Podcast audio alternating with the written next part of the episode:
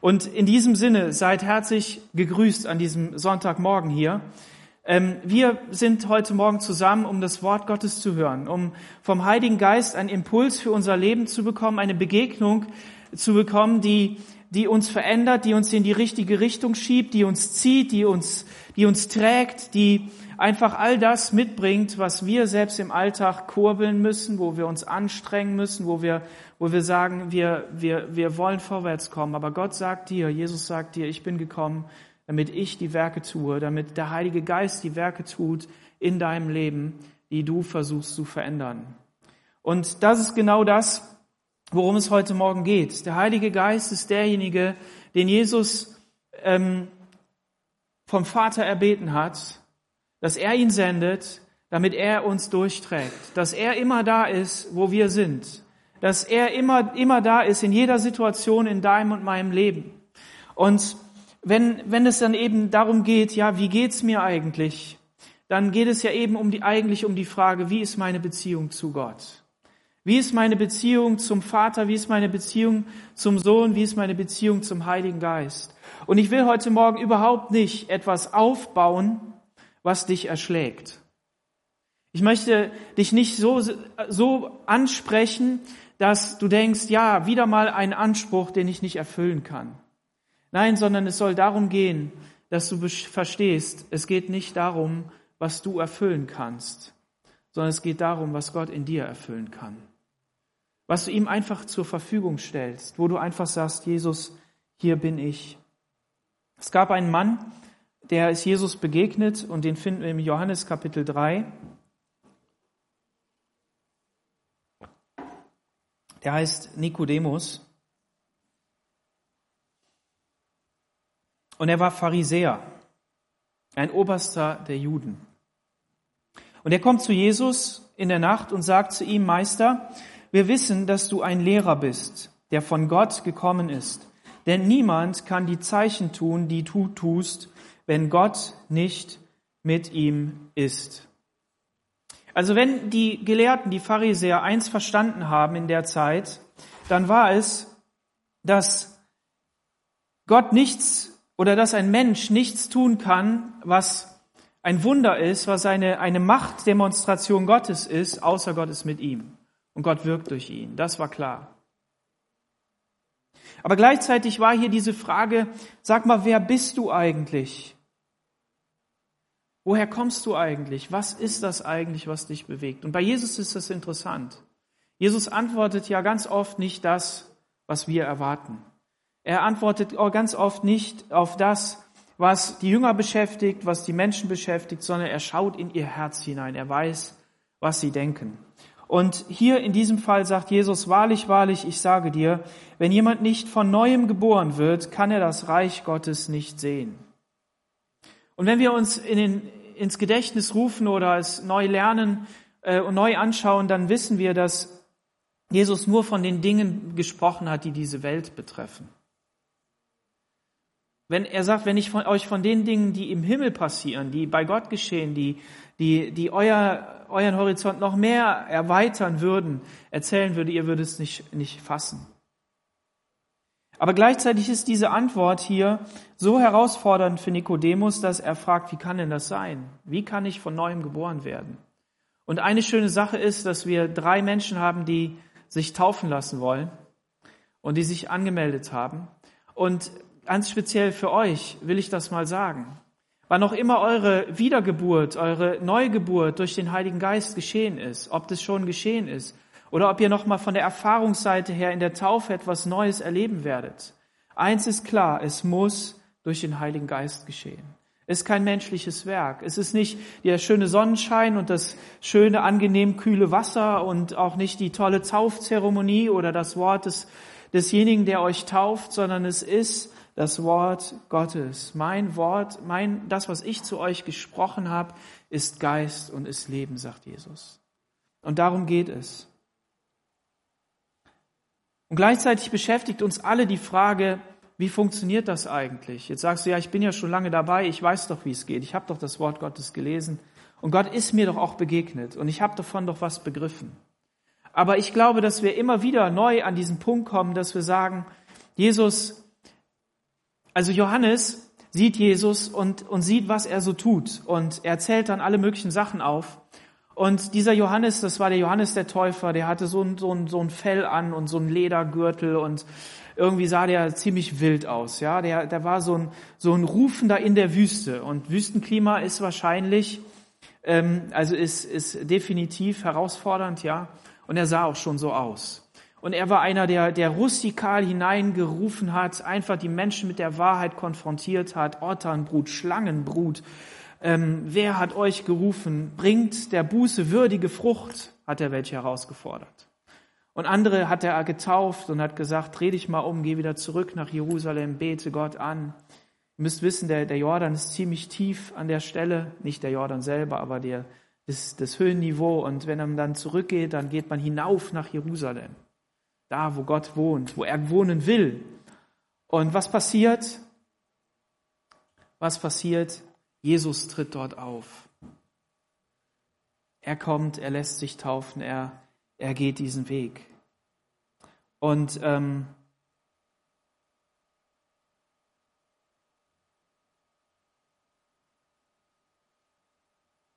hier wird diese Frage gestellt, wie funktioniert das eigentlich? Wie, wie geht das? Und wenn wir eben in unser Leben hineinschauen, dann kommen wir immer wieder an diesen Punkt, dass wir fragen, Gott, wie geht es eigentlich? Wir haben Erfahrungen mit dir gemacht. Wir haben Dinge mit dir erlebt, die, die, die uns verändert haben, die etwas Neues in uns hineingelegt haben. Aber wenn wir Gott begegnen, dann merken wir, dass er immer noch mehr hat. Und deshalb ist diese Frage immer wieder da, wie ist das eigentlich? Wie funktioniert das eigentlich? Wie kannst du mich eigentlich annehmen? Und dann merken wir, wir merken, wie, wie, wenn, wir, wenn wir Gott begegnen, wie, wie heilig er ist, wie viel er für uns getan hat. Und je mehr Gemeinschaft wir mit ihm haben, fragen wir uns eigentlich, wie geht das? Wie funktioniert das? Und dann merken wir ja, die, die Gegenwart Gottes, die beruht darauf, dass Gnade da ist, dass, dass Gott uns liebevoll anschaut. Und Jesus sagt hier Nikodemus in Vers 5, wahrlich, wahrlich, ich sage dir, wenn jemand nicht aus Wasser und Geist geboren wird, kann er nicht in das Reich Gottes kommen. Hier geht es eben genau darum, dass, dass es nicht nur um, um Veränderung im Herzen geht oder um, um, um etwas, was wir hier auf dieser Erde leisten, sondern hier soll etwas Großes geschehen. Hier soll ein Wechsel stattfinden von einem Reich, das diese Welt betrifft, das die Sorgen dieser Welt betrifft, das, das das Reich ist, was gegen Gott steht, hineingeboren zu werden in ein Reich, das Gottesreich genannt wird. Er verkündigte das Reich Gottes. Das Reich Gottes ist zu euch gekommen. Und er sagt ganz deutlich, was von Menschen geboren ist, das ist Fleisch. Und was vom Geist geboren ist, das ist Geist. Wundere dich nicht, dass ich dir gesagt habe, ihr müsst von neuem geboren werden. Das ist so. Wunder dich nicht darüber. Wunder dich nicht darüber, dass alles das, was das Reich Gottes betrifft, dass das aus Gottes Geist heraus geboren werden muss, dass das von Gottes Geist kommen muss. Und deshalb ist es mir ein großes Anliegen, dass wir, dass wir dem Geist Gottes Raum schaffen, dass wir ihm, dass wir ihm Raum geben. Und das Alte Testament, das ist uns gegeben als Anleitung, als, als Hilfestellung nachzugucken, wie ist das eigentlich? Was hat Gott damit gemeint? Wie, wie könnte man das beschreiben? Sagt der Hebräerbrief. Und wenn wir da hineinschauen, dann sehen wir dort Menschen wie ein Saul, der, der die Gegenwart Gottes in seinem Leben haben wollte und der gesagt hat, mir geht's nicht gut, ich habe schlechte Stimmung, ich habe, ich hab, ähm, meine Gedanken sind durcheinander. Bring mir einen Spieler, bring mir jemand, der Lobpreis äh, spielt, der, der Musik äh, spielt, die, die Gott anbetet, die, die da hineinwirkt. Und dann, dann, dann soll mich Gottes Gegenwart wieder erfüllen. Und was bei Saul interessant ist, ist, dass dass, dass es so geschieht. Dass es geschieht, dass, dass David kommt und auf seiner Harfe spielt und, und die Gegenwart Gottes kommt und erfüllt ihn und die bösen Gedanken gehen weg. Aber was faszinierend ist, ist, dass das nicht bleibt. Dass wenn er wieder weggeht, dann ergreifen ihn wieder die bösen Gedanken und dann ist wieder alles vorbei. Und das ist das Herausfordernde. Das Herausfordernde ist, dass wir, wie Jesus das sagt, von Gottes Geist her geboren werden. Und dann fragen wir, ja, wie kann das denn sein, dass bei Saul das nicht passiert ist, aber bei David passiert ist? Und wir müssen wissen, Saul war einer, der schlechte Sachen gemacht hat und David war einer, der schlechte Sachen gemacht hat. Beide waren Menschen, beide waren gleich. Aber hier ist eine Sache. Jesus sagt, der Wind weht, wo er will, und du hörst sein Sausen, aber du weißt nicht, woher er kommt und wohin er geht. So ist jeder, der aus dem Geist geboren ist. Es ist letztendlich ein Geheimnis, aber nicht so ein Geheimnis wie ein Orakel, wie so ein, wie so ein Würfel, der fällt oder wie ein Zufall, sondern dahinter stecken geistliche Prinzipien, die wir so noch nicht verstehen. Zumindest nicht in der, in der Gänze, in der Fülle. Natürlich haben wir mehr als das Kapitel 3 im Johannes, im Evangelium. Und wir haben die Briefe und da werden viele Dinge erklärt und wir können da hinein, uns hineinlesen und hinein äh, spüren, was der Heilige Geist ähm, meint und wie das ist. Und viele haben Erkenntnis, aber auch unsere Erkenntnis ist nur so ein Stück. Deshalb möchte ich dich heute Morgen auffordern, dich nicht an den Negativbeispielen festzuhalten. Dich nicht an deinen, an deinen Negativerfahrungen festzuhalten. Nicht daran festzumachen, dass, ja, wenn es bei dem nicht geklappt hat, dann ist ja klar, dass bei mir auch nicht klappt, weil hat ja nicht geklappt sondern dich herauszufordern und zu sagen, nein, Gott möchte dir begegnen. Sein Herzensanliegen ist, in dein Leben hineinzuwirken und dich durch Gottes Geist verändern zu lassen, so sehr, und dass, dass Gottes Geist durch dich fließt.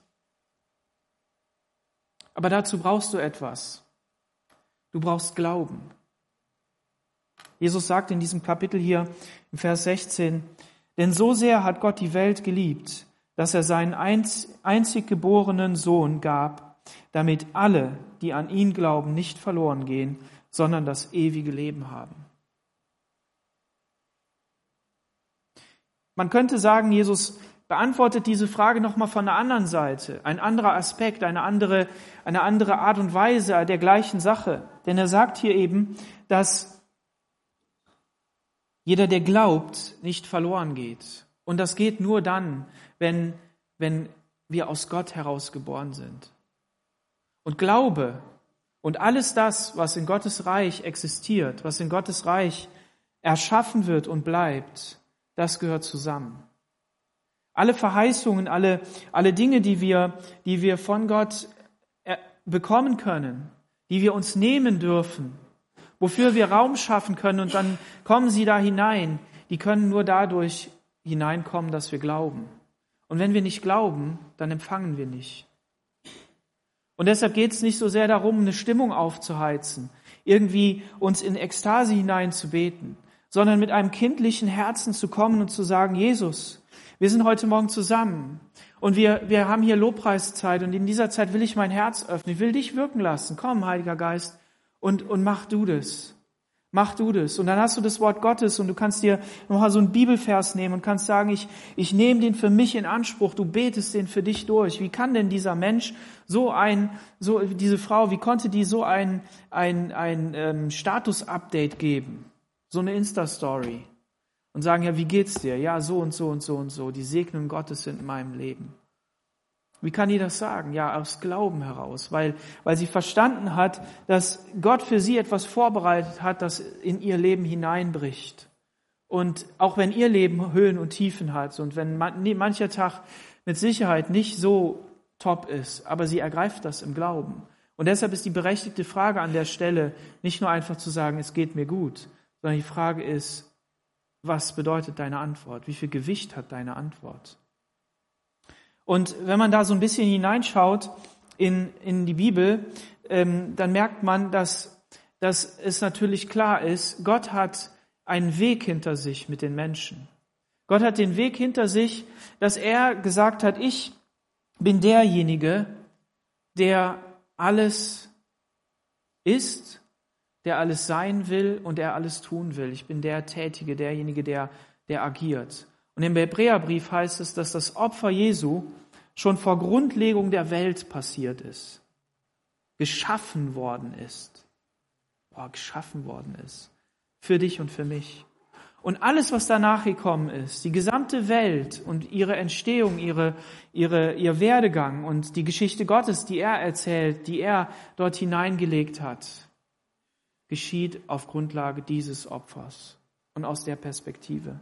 Und somit ist es nicht verwunderlich, dass dass in den ersten Jahren und Jahrhunderten und ähm, fast zwei Jahrtausenden ähm, Gott die Menschen in die Welt hineinschickt, nachdem sie im Paradies es verbockt haben, es nicht hinbekommen haben, Gott zu gehorchen, vom Baum der Erkenntnis von Gut und Böse nicht zu nehmen, dass er, dass er sie hinausgeworfen hat und sie sich dann äh, von Gott immer weiter entfernen.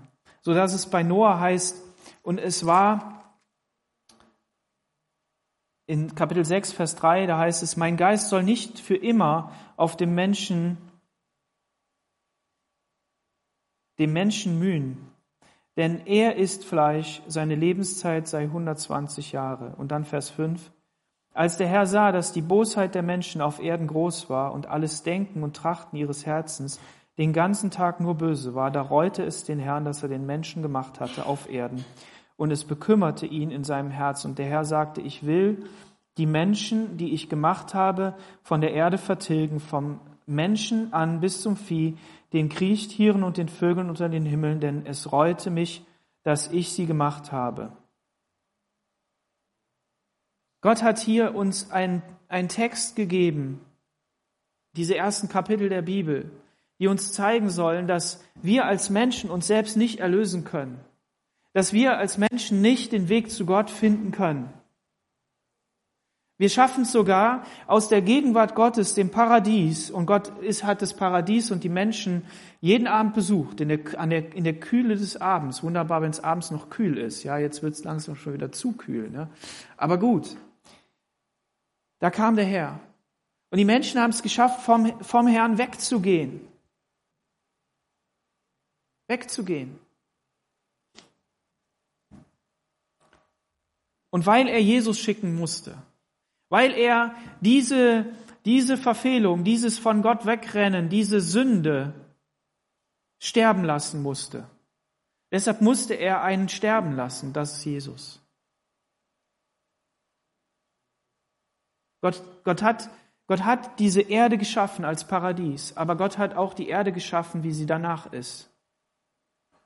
Und es ist nicht ein Zufall, es ist nicht eine Reaktion aus seiner, aus seiner Spontanität heraus, weil er sich irgendeinen Plan zurechtlegen kann, sondern in allem ist Erlösung und Errettung drin.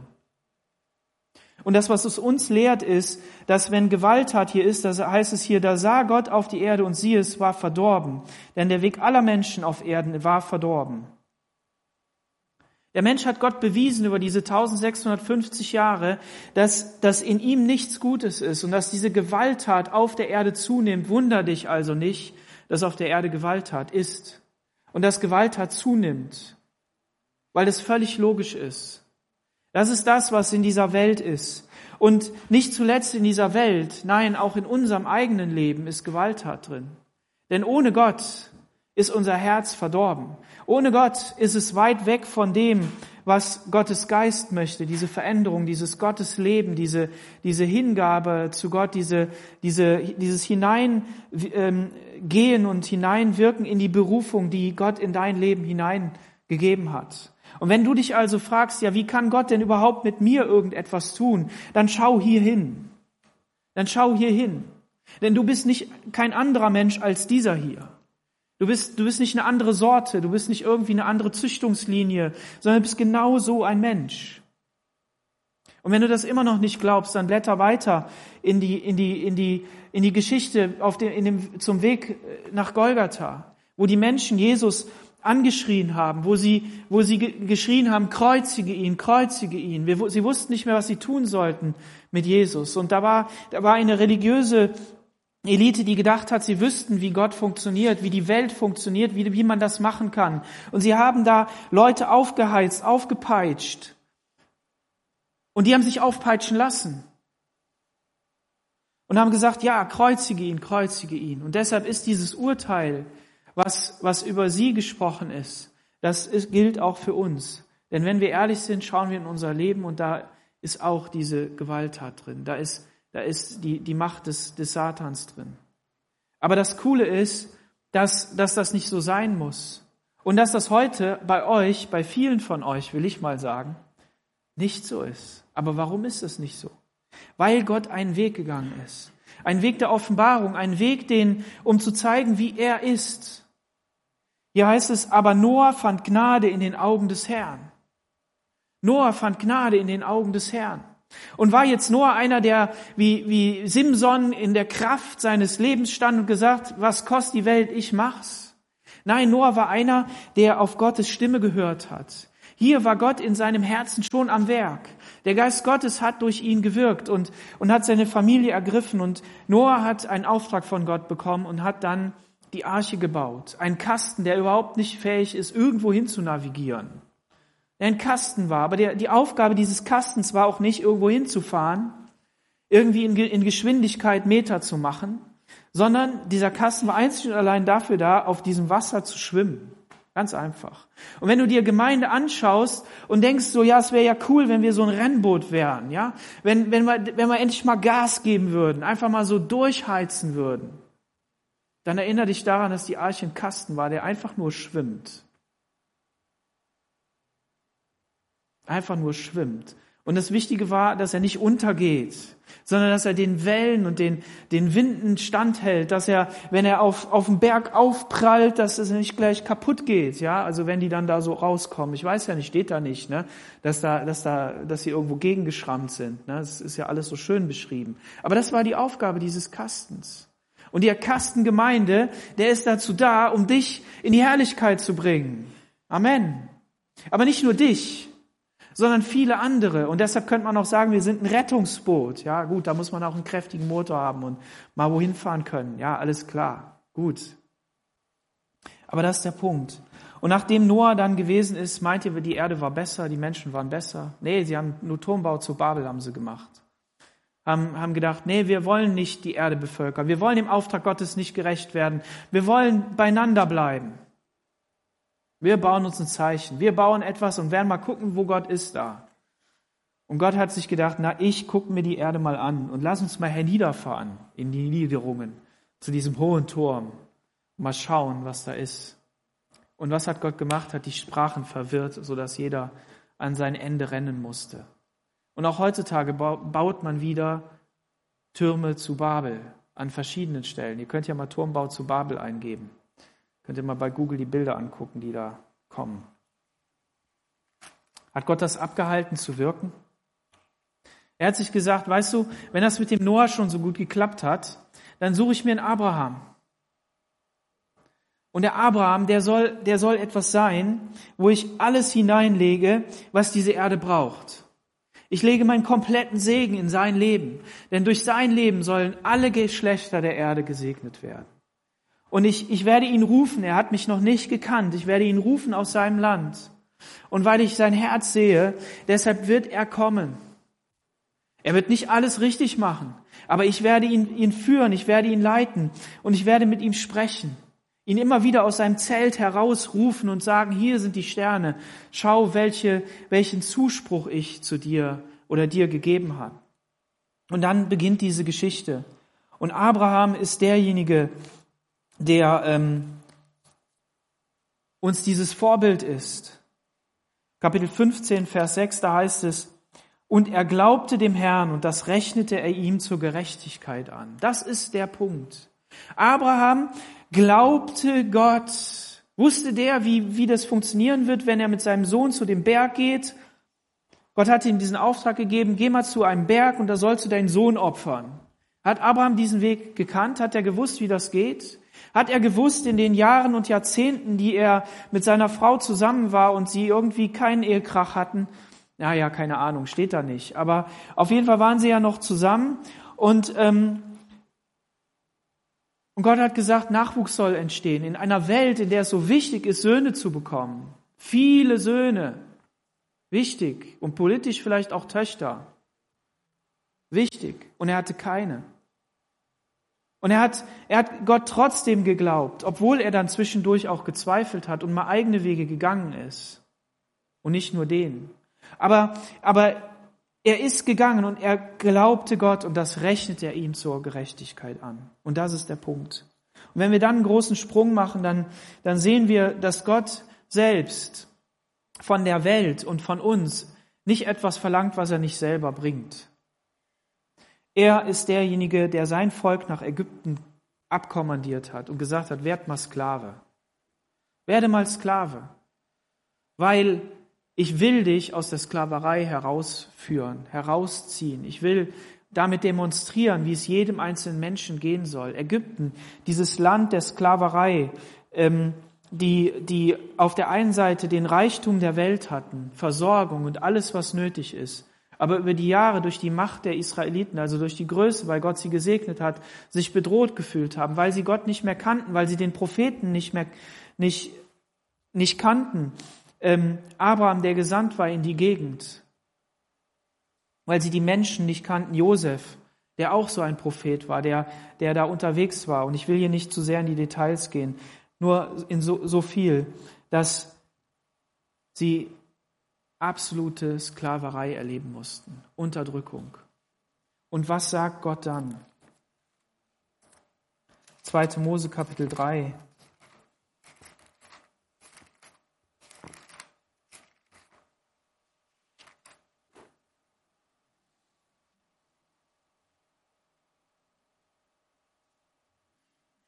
Da heißt es, ich bin, Vers 6, der Gott deines Vaters, der Gott Abrahams, Isaaks und Jakobs. Ich habe das Elend meines Volkes in Ägypten gesehen und ich habe ihr Geschrei über die Bedrängnis gehört. Ich habe ihr Leiden erkannt. Und dann Vers 19.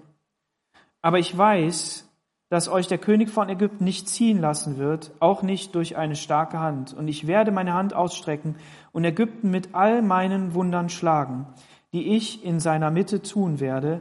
Danach wird er euch ziehen lassen und ich will diesem Volk Gunst geben bei den Ägyptern, so dass, wenn ihr auszieht, ihr nicht leer auszieht. Gott ist der Versorger. Gott ist derjenige, der, der alle Personen und alle Dinge, die geschehen, im Griff hat und der einen, einen guten Weg dadurch äh, äh geben wird. Und er sagt, er beruft hier Mose und sagt, dass er der Gott ist der Väter, der ist derjenige, auf den er sich verlassen kann. Und dieser Gott, der hat zugesagt, dass eines Tages dieses Volk aus der Sklaverei herausgeführt wird. Und das nicht so einfach, sondern an diesem König von Ägypten will er seine Macht demonstrieren. Er will zeigen, dass er Gott ist, nicht nur an deinem Leben, Ägypten steht für das alte Leben. Ägypten steht für den Teil, der unter der Herrschaft des Feindes war, unter den Gedanken der Menschen, unter dem eigenen Regieren, unter, unter letztendlich der Sklaverei, weil, weil, weil letztendlich die Sünde in unserem Leben uns dazu verpflichtet, Dinge zu tun, die wir nicht tun wollen. Und das ist das, was wir erkennen dürfen, was wir erkennen müssen, weil sonst sind wir nicht wirklich frei. Wir sind keine freien Menschen, die auf dieser Erde einfach tun und lassen können, was wir wollen, sondern wir sind immer Menschen, die, die, die gebunden sind an Dinge, die Gott nicht will, die dem Willen Gottes entgegenstehen. Und das ist das, was wir erkennen müssen. Und somit steht die Geschichte des Volkes Israel, das herausgerufen werden aus Ägypten für dein und mein Leben, für das alte Leben. Und da müssen wir heraus. Da sind wir vielleicht schon heraus. Wie wunderbar und dann mit Gott unterwegs. Und das Coole ist, dass Gott an diesem Ägypten auch seine Macht zeigen will. Und deshalb, wenn wir in Situationen hineinkommen, die uns nicht passen, wo wir sagen, hey, das ist doch irgendwie komisch oder, oder das, das, das habe ich mir anders gewünscht, sieh auf Gott, schau auf Gott. Und ich sage das in erster Linie zu mir. Ich will Gott darin erkennen. Warum? Weil Gott daran demonstrieren will, wie er ist. Im Römerbrief heißt es, alle Dinge müssen denen zum Guten dienen, die nach seinem Willen berufen sind. Und sie werden das. Amen. Und er führt sie dann raus, er führt sie dann in die Wüste. Und im Kapitel 13, da finden wir etwas. Wenn du Anleitung für dein Leben brauchst, guck ins Alte Testament rein, schau die Geschichten an. So, diese Bilder, die da sind, die, die sind Hilfestellung für dich, um zu verstehen, wie der Heilige Geist in deinem Leben wirken will, wie er da sein möchte. Und hier heißt es im Vers 21, äh, und der Herr zog vor ihnen her am Tag in der Wolkensäule, um sie den rechten Weg zu führen, und bei Nacht in der Feuersäule, um ihnen zu leuchten, so dass, Tag und, dass sie Tag und Nacht wandern konnten. Die Wolkensäule wich nicht von dem Volk bei Tag und die Feuersäule nicht bei Nacht. Gott möchte mit seinem Heiligen Geist immer bei dir sein. Und diese Wolken- und Feuersäule, die konnte jeder sehen. Die war einfach da. Und diese Wolken- und Feuersäule, die zeigte auch, dass der Herr für sie kämpfte. Wenn man im Kapitel 14 dann sieht, da heißt es im Vers 14, der Herr wird für euch kämpfen und ihr werdet still sein. Diese Wolken- und Feuersäule, die hat sich vor das Volk und hinter das Volk gestellt zu den verschiedenen ähm, Bestimmungen. Und, und als die Ägypter gekommen sind, wollten dieses Volk nochmal wieder einfangen. Sie hatten sich für den Weg mit Gott entschieden und sind ihm nachgefolgt. Und dann kam Ägypten und wollte nochmal so, so halten. Kommt dir das bekannt vor? Wenn du dich bekehrst, wenn du, wenn du dich zu Gott hinwendest und sagst, ich will mein Leben dir geben, dann kommen da Dinge und wollen dich zurückhalten. Aber Gott möchte seine Macht offenbaren und das tut er, indem er seine Gegenwart zwischen diese Dinge bringt. Die Frage ist, bringen wir, lassen wir zu, dass die Gegenwart Gottes zwischen das kommt, was, was der Feind in unserem Leben will, was menschlich ist und das, was uns jetzt wirklich ausmacht, das neue Leben. Ist da dieser Raum? Ist dieser Platz da? Und dann werden sie in Krisen geführt. Und diese Krisen, die, die bedeuten, dass sie, dass sie schreien. Das eine haben wir gesehen hier in Bezug auf, auf äh, die Feinde. Und das andere in Vers Kapitel 16, da heißt es, dass sie, ähm, da sagen sie, wären wir doch in Ägypten gestorben und durch die Hand des Herrn, als wir bei den Fleischtöpfen saßen und Brot in Fülle zu essen hatten. Ich vermute mal nicht, dass das so große Fleischtöpfe waren. Ich glaube, das war eine verklärte Sicht auf Ägypten, so wie wir auch so eine verklärte Sicht haben. Wenn wir Dinge in der Vergangenheit erzählen, dann werden, wird das, was uns wichtig ist, was wir, was wir sozusagen jetzt in guter Erinnerung haben wollen, das wird auf einmal ultra, ultra groß. Aber wenn du dann zurückgehen würdest und sagen würdest, jetzt lass uns das doch nochmal richtig anschauen, dann würdest du sehen, der Fleischtopf war ein bisschen kleiner und wahrscheinlich war da gar nicht so viel Fleisch drin, sondern was viel mehr Fleisch war, war das Fleisch auf deinem Rücken, das wehgetan hat durch die Peitschenhiebe. Weil du die, die, die Pyramiden da bauen musstest oder was auch immer die gebaut haben. Aber nee, weil sie ja jetzt Mangel hatten, deshalb war das so groß. Und ich will mich da gar nicht so groß drüber hinstellen. Ich sage es nochmal, wir waren auf diesem Bundescamp gewesen von den Rangern mit 17.000 und die Sonne brannte mit 40 Grad runter und es war staubig und wir hatten kein Wasser. Wir haben nicht Durst, also wir hatten nicht wirklich Durst, okay? Das zu eurer Beruhigung. Wir sind immer noch in Deutschland. Aber es war kein Wasser da. Und man hat mit diesen verschiedenen Sachen gekämpft. Und das Murren im Volk war auch zwischendurch mal da, aber der hat ganz viel Gnade geschenkt. Also ich meine im Stamm, ja. Manch einer regt sich dann auf. Manch einer kriegt die Krise. Manch ein Team diskutiert dann rum. Der Leiter muss irgendwie gucken, wie er die wieder einkriegt. Und glaubt mir, dieser Mose, was muss der gelitten haben? Wie muss der das? Und ich wäre an der Stelle auch an dieser Stelle gewesen. Ich musste unser Volk, das war jetzt nicht so groß, ne? Aber musste ich leiten. Mit Doro zusammen, mit Elisabeth. Wie gut ist es, andere zu haben, mit denen man das gemeinsam machen kann. Und sie haben vorne gestanden, sie haben dann die Tagesleitung gemacht. Und, und das ist einfach genial. Mose hat sich auch Leute dazugeholt.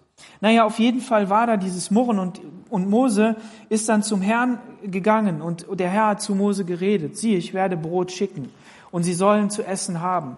Und, und dann ist Wasser, Wasser war, war äh, nicht da. Und dann sagt, äh, der Herr sagt dann, ähm, geh, geh voran, nimm deinen Stab und ich will aus dem Felsen Wasser fließen lassen. Und das Brot und das Wasser, das steht für diese Versorgung, die Gott dir geben will. Das Brot ist, ist diese, ist, ist Jesus selber, der, der gesagt hat, ich bin das Brot des Lebens. Ich bin die Versorgung. Ich bin deine Nahrung. Ich bin deine Speise. Und er ist auch das Wasser, das Wasser des, des, des Wortes Gottes, das, das den Durst stillt. Und wenn wir beides nicht in unserem Leben haben, dann, dann werden wir verhungern. Das ist einfach so. Und deshalb sollten die auch nur jeden Tag sammeln. Sammel nicht für eine Woche, sammel nicht für einen Monat, sondern sammel jeden Tag. Sammel einfach jeden Tag. So viel, wie du zu essen brauchst. Ja, manchmal sind wir auf Diät, okay, aber die Frage ist, ob das eine gute Diät ist. Nein, aber wichtig ist, dass wir, dass wir unterwegs sind. Dieses Wasser, das sollte, das sollte fließen im, im Volk, Volk Gottes.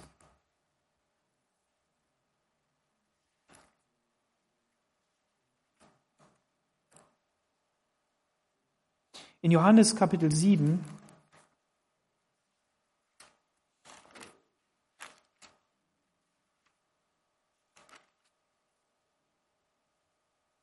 Vers 38,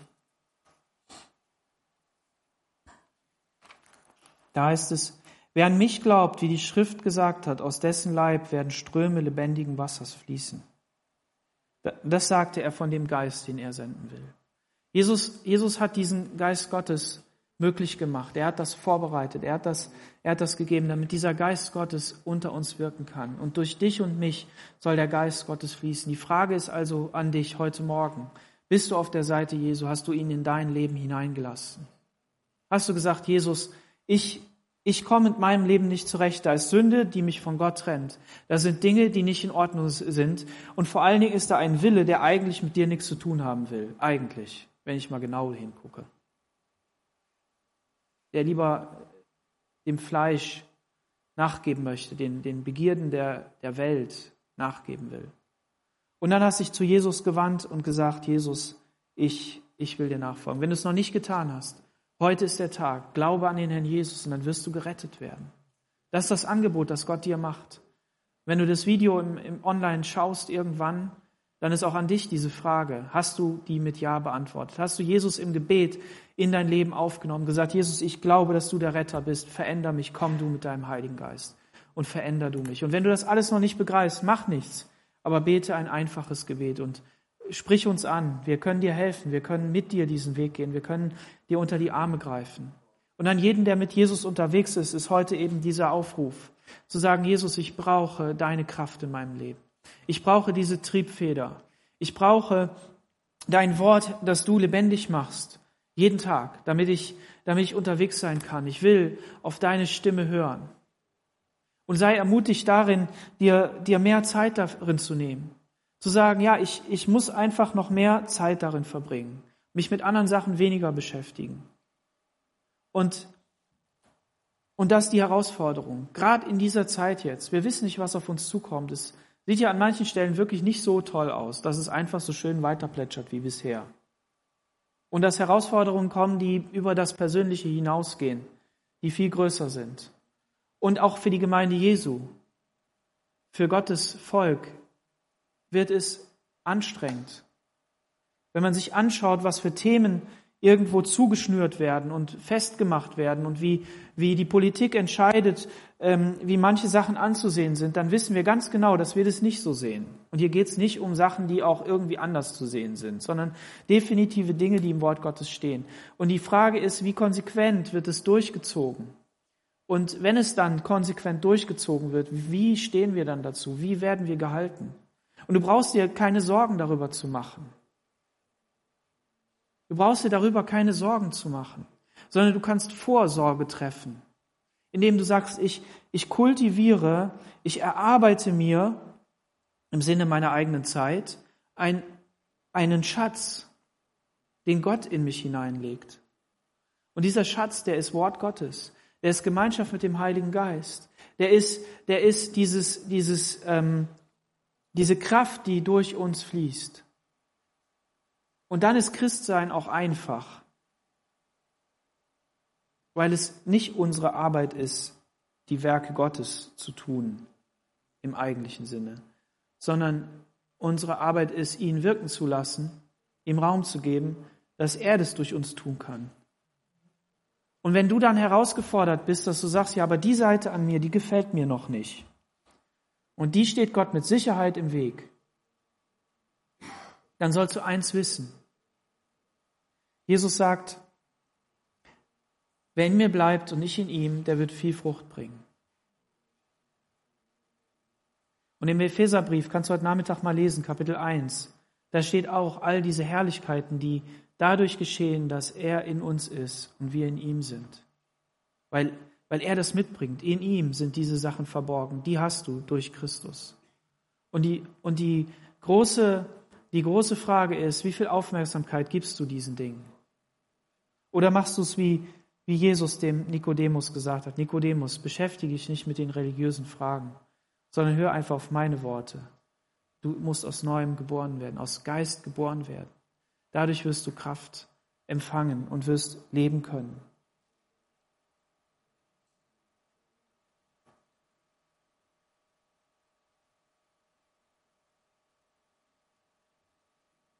Lass unsere Kraft darauf setzen, dass Gott wirkt, dass er unser Leben wirklich verändert, damit Ströme lebendigen Wassers von uns fließen, damit Menschen wirklich verändert werden. Amen.